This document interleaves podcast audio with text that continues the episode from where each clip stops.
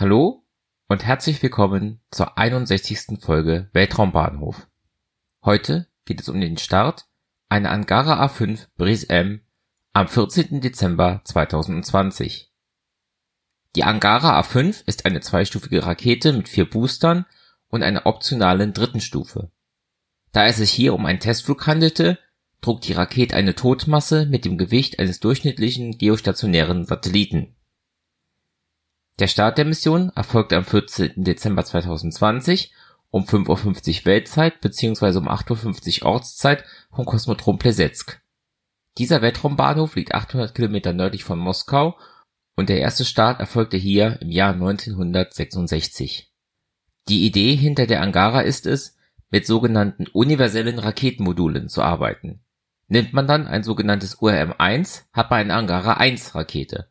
Fünf dieser Module bilden dann eine Angara 5, die, wie gesagt, dann zu einer Zentralstufe und vier seitlichen Boostern angeordnet werden. Jedes URM-1 verbrennt Kerosin und Flüssigsauerstoff und produziert in einem RD-191 Triebwerk 1920 kN Schub. Insgesamt bringt es die Rakete also beim Abheben auf 9600 kN. Die Zentralstufe wird dann während des Flugs erst auf 30 Prozent runtergedrosselt und nach dem Abwerfen der Booster dann wieder hochgefahren. Die zweite Stufe verbrennt ebenfalls Kerosin und Sauerstoff in einem RD 0124A Triebwerk und erzeugt für etwa 6 Minuten einen Schub von 294 kN.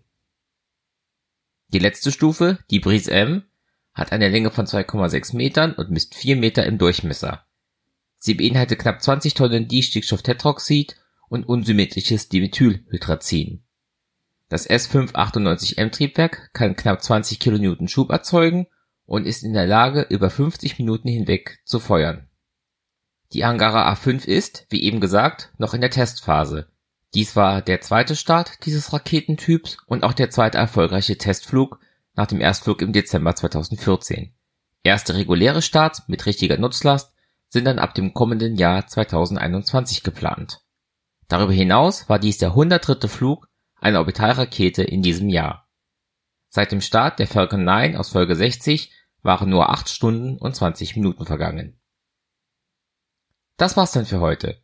In den Show Notes findet ihr Links zum Podcast, zum Netzwerk Schwarz 0 FM und zu Möglichkeiten, mich zu unterstützen. Den Podcast gibt es auf Spotify, aber auch als eigenständigen RSS-Feed für Podcatcher-Apps. Danke fürs Zuhören und bis zum nächsten Mal bei Weltraumbahnhof.